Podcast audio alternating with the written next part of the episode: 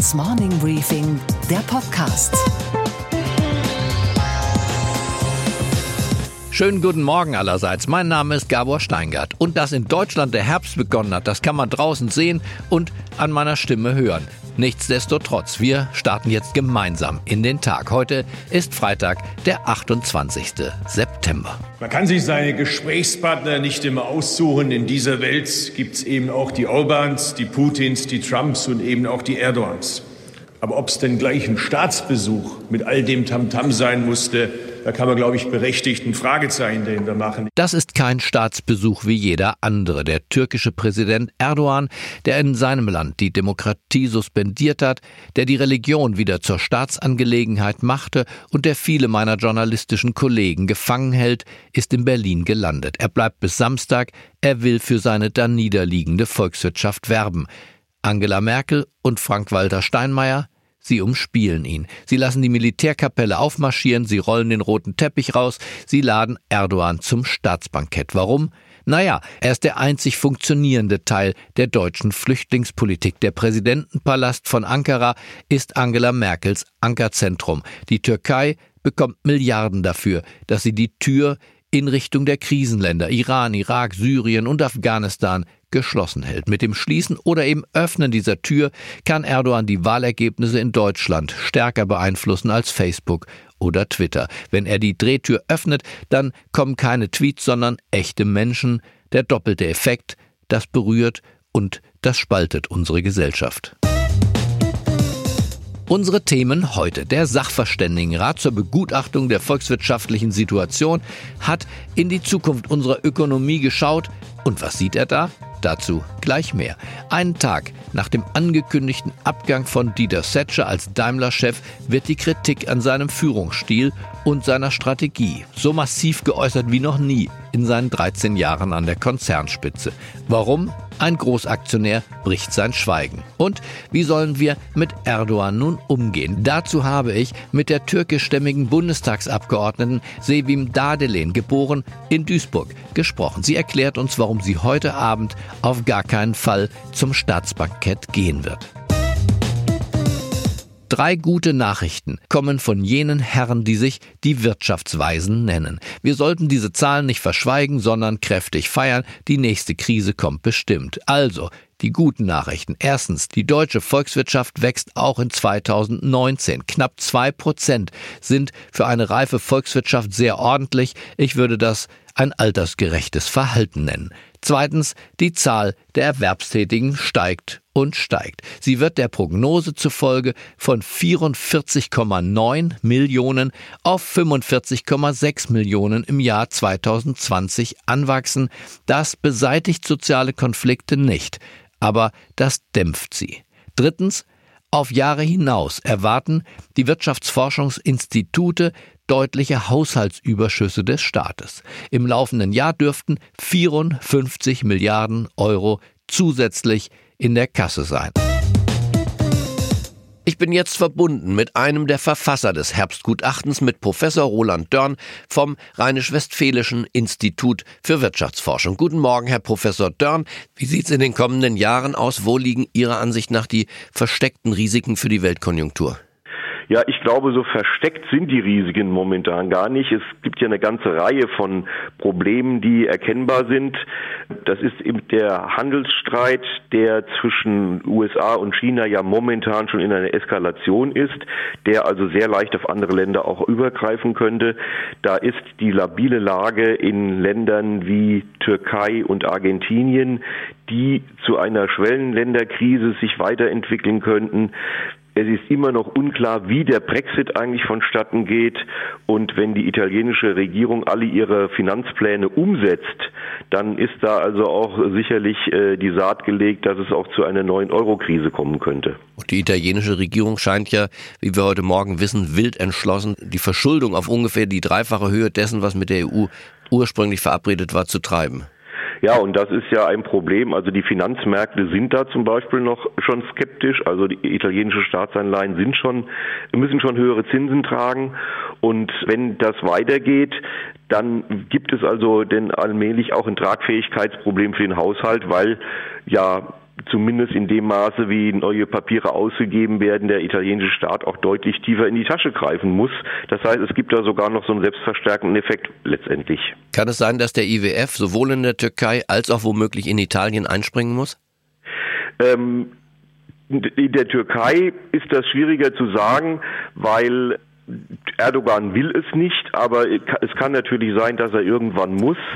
Italien, da haben wir jetzt ja also auch aus der Abwicklung der Krisen, speziell in Griechenland, ja auch die Erfahrung, dass da möglicherweise es eine andere Arbeitsteilung äh, zwischen IWF und der, äh, der, Europäischen Union gibt. Wobei muss man natürlich sagen, mit den äh, ganzen Hilfsmechanismen, die in Europa entwickelt wurde, da kann man Griechenland retten, aber nicht das sechsmal größere Italien ohne weiteres. Sagen Sie noch einen Satz bitte zur Zukunftsfähigkeit der deutschen Volkswirtschaft. Es scheint ja gut zu laufen, auch wenn Sie die Konjunkturprognose etwas abgesenkt haben. Wie beurteilen Sie aber die Zukunftsfähigkeit? Große Problem ist, dass in den kommenden Jahren in Deutschland eigentlich die demografische Alterung sehr stark zuschlagen wird. Äh, man sieht schon jetzt diese Auswirkungen in unseren Rechnungen, dass also einfach das Erwerbspersonenpotenzial so ab den Jahren 2021, 2022 nicht mehr steigen, vielleicht sogar leicht fallen wird und das Ganze also auch in einer Situation, in der eigentlich auch die Anforderungen an den Arbeitsmarkt wir haben momentan die Diskussion über Leute, die in der Pflege arbeiten etc. von dieser Seite her größer werden. Also da stehen sicherlich große Probleme uns bevor. Können wir nicht einfach Sie und ich verabreden schon mal, wir hören einfach nicht auf zu arbeiten? Ähm, das könnten wir verabreden. Ich meine, ich bin auch kurz vor der Rente und äh, es wird sicherlich auch nicht so sein, dass ich dann Knall auf Fall aufhöre. Welche Rente, Herr Dörn? Ich hoffe doch, dass ich noch was bekomme. Okay, ich bedanke mich für dieses morgendliche Gespräch und wünsche einen fröhlichen Tag. Wünsche ich Ihnen auch. Das hatten sich die Zeremonienmeister bei der Daimler AG schön ausgedacht. Es sollte nach einer ganz normalen Wachablösung an der Spitze eines DAX-Konzerns aussehen. Nur eben ein paar Monate früher als geplant. Doch der Schein trügt, das ist keine normale Wachablösung. Die Setsche muss gehen, weil die Aktionäre langsam unruhig werden. Kein einziges Elektroauto ist am Start. Der Aktienkurs saust seit fünf Jahren abwärts. Die Free Cash Flow Planung muss dauernd dauernd korrigiert werden. Der Cashflow wird wahrscheinlich im dritten Quartal negativ. Und auch die Gewinnaussichten haben sich schon wieder deutlich eingetrübt, nachdem bereits im Juni die Erwartungen zurückgenommen wurden. Also, das Ganze sieht nicht ganz so glänzend aus wie der Autolack auf den neuen Automobilen. Der Mercedes-Werbespruch, das Beste oder gar nichts, galt offenbar für den Vorstand, für die Anleger angesichts dieser Fakten nicht. Außer Spesen nichts gewesen, könnte es am Ende der Ära Thatcher heißen. Einer der Großaktionäre, der 18 Millionen Aktien im Auftrag seiner Kunden hält, bricht jetzt sein Schweigen. Es ist der Vermögensverwalter Bert Flossbach und der sagt, dass die Holdingstruktur die Dieter Setsche der Firma jetzt zum Abschied noch geben möchte, nichts anderes sei als ein Stuttgarter Zentralkomitee. Dieser Ansatz, sagt Flossbach in der heutigen Ausgabe des Handelsblatts, dient vor allem dazu, Besitzstände zu wahren und Pöstchen zu verteilen. Es gilt erneut das Motto, das Beste oder gar nichts. Und was bringt der Tag noch? Der Herbst hat begonnen und damit auch die Streiksaison über den Wolken. Die Gewerkschaften aus Italien, Spanien, Portugal, Belgien, den Niederlanden und Deutschland haben zum Streik bei Ryanair aufgerufen. Man hat sich zusammengetan. Vorsorglich wurden schon mal 195 Europaflüge annulliert. Es geht in dem Tarifkonflikt um höhere Einkommen und bessere Arbeitsbedingungen. Und in Berlin treffen sich um 13.30 Uhr die Spitzen der Bundesregierung mit dem Verkehrsminister, der Umweltministerin, dem Finanzminister, dem Wirtschaftsminister und der Kanzlerin, um über das Thema Dieselautos zu sprechen. Es geht um die Umtauschprämien, die Hardware-Nachrüstungen, die Rückkäufe von älteren Dieselautos, all dieses. Und natürlich geht es darum, wie hoch ist die Eigenbeteiligung. Das wird in jedem Fall ein teurer Tag, entweder für die Automobilindustrie oder für den Staatshaushalt oder für ihr Portemonnaie. Berlins Innenstadt ist weiträumig abgeriegelt. Im Hotel Adlon wird Präsident Erdogan wohnen. Scharfschützen sind nicht nur auf den Dächern postiert.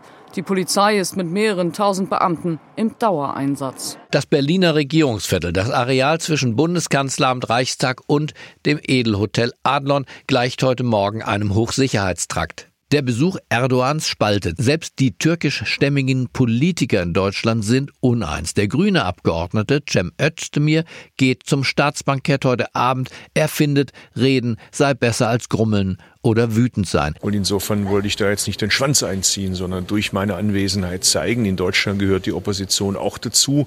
Erdogan hätte das gerne anders. In der Türkei kann er das machen, aber hier in Deutschland nicht. Die linke Bundestagsabgeordnete Sevim Dadelen sieht das anders. Frau Dadelen, schön, dass wir miteinander sprechen können. Es ist ein bewegter Tag für die deutsch-türkischen Beziehungen.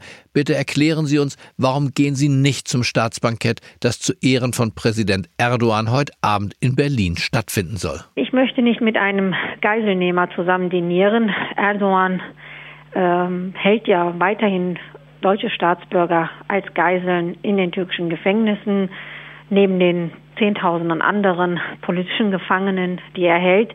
Und ähm, zudem geht er brutaler äh, als je zuvor gegen die Opposition vor führt einen Krieg gegen die Kurden, hat äh, die Nachbarländer Syrien und Irak mit völkerrechtswidrigen Kriegen überzogen. Insofern halte ich es für weder moralisch noch für politisch vertretbar, mit ihm zusammenzusitzen. Cem Özdemir von den Grünen nimmt an dem Staatsbankett teil. Ich glaube, es gibt zwischen ihnen keine Meinungsverschiedenheiten über die schwierige, die autoritäre, die undemokratische Situation in der Türkei. Beschreiben Sie doch mal ganz genau, was trennt Sie und Herrn Özdemir? Nun, also zunächst einmal muss ich sagen, jeder muss für sich selbst und persönlich entscheiden. Ich habe da großen Respekt vor allen, die sich so oder so entscheiden. Ich für meinen Teil, für mich ist wichtig, ähm, Dialog ist zwar richtig und notwendig in den internationalen Beziehungen, auch mit Autokraten und Diktatoren. Und es gäbe auch viel zu besprechen mit Erdogan. Aber leider geht das eben nicht äh, bei einem Staatsbankett, und das verschafft ihm ja eher noch eigentlich eine Auswertung meiner Meinung nach.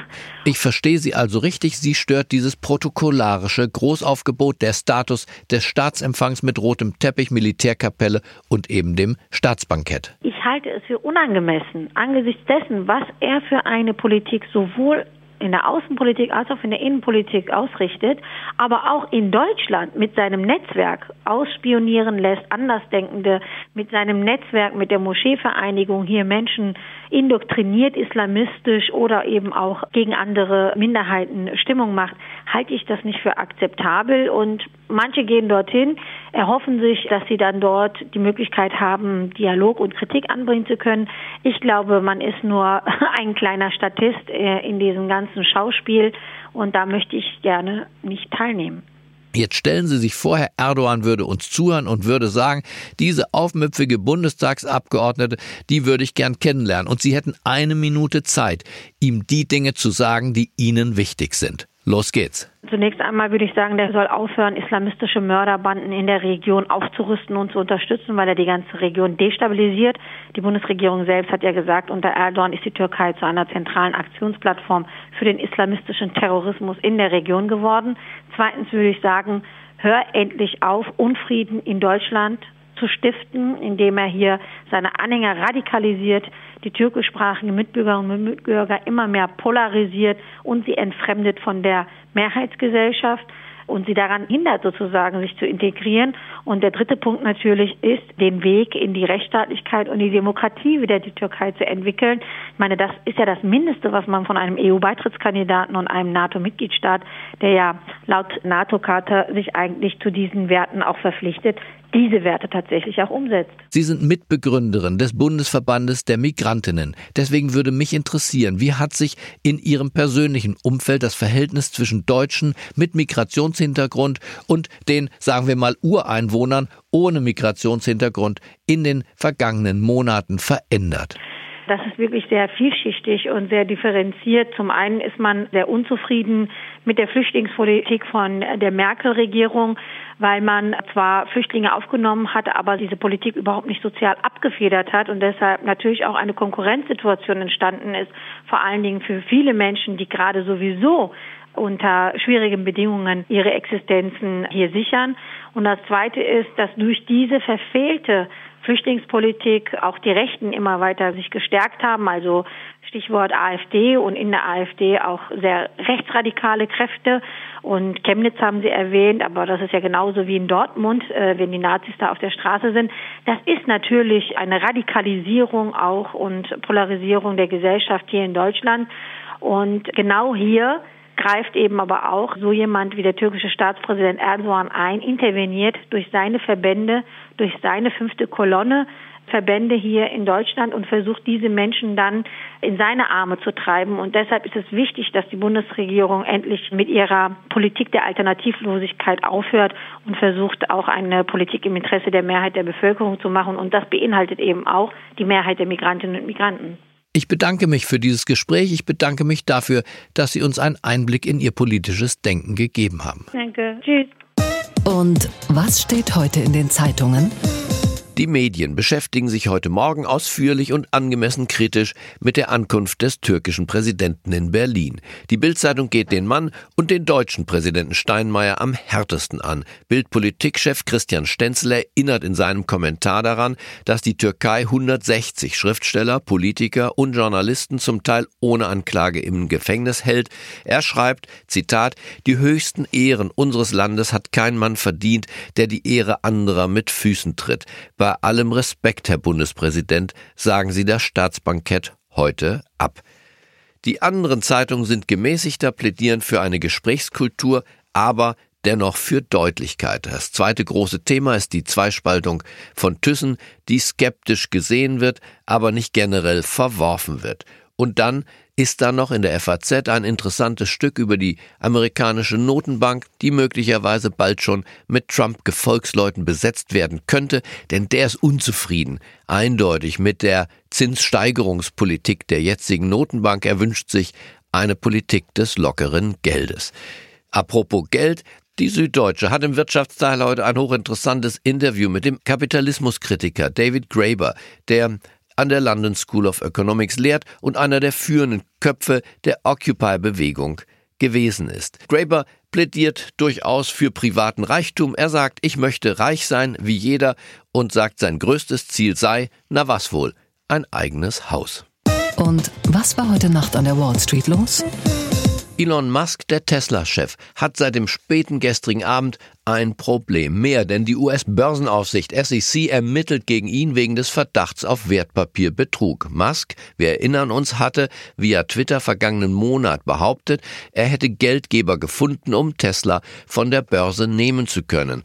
Aber dem war gar nicht so. Die neuen Ermittlungen sind daher ein Schock für Musk, für Tesla und für die Aktionäre, berichtet uns Sophie Schimanski aus New York. Ja, so, Gabor, dürfte sich Elon Musk das nicht gedacht haben. Denn eigentlich hatten ja die meisten vermutet, dass ein Grund für diesen Tweet damals war, dass er den Shortsellern, die er so sehr hasste, ein Schnippchen schlagen wollte. Und das hat ja zunächst auch geklappt. Die Aktie ist damals stark angestiegen. Aber jetzt mehren sich eben hier die Nachrichten, die dazu führen, dass die Aktie stark fällt am Donnerstag nach Börsenschluss etwa 10 Prozent. Es ermittelt jetzt also auch eben die Börsenaufsicht und die hat gesagt, der Tweet von Elon Musk, der habe viel Chaos, viel Tumult am Markt ausgelöst. Er habe den Anlegern geschadet und er sei eben nicht rücksichtsvoll gewesen bei diesem Tweet. Und genau das schadet der Aktie jetzt eben deutlich. Und die Shortseller, die Elon Musk eigentlich eben damit bekämpfen wollte, die dürften jetzt ordentlich verdienen. Es hat ja spät am Abend deutscher Zeit, ich glaube es war so gegen 23 Uhr,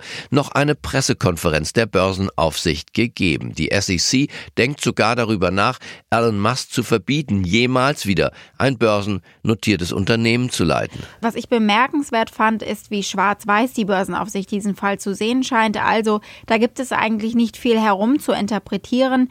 Sie sagen, Elon Musk hat damit die Investoren in die Irre führen wollen und dadurch, dass die Börsenaufsicht das so kritisch sieht, ist jetzt natürlich die interessante Frage, wird es einen neuen CEO geben müssen? Ist Elon Musk überhaupt noch haltbar? Und daran wiederum schließt sich die Frage an, was ist Tesla ohne Kopf? Zumindest ohne den Kopf im wahrsten Sinne des Wortes, nämlich den Ideengeber, den Gründer von Tesla.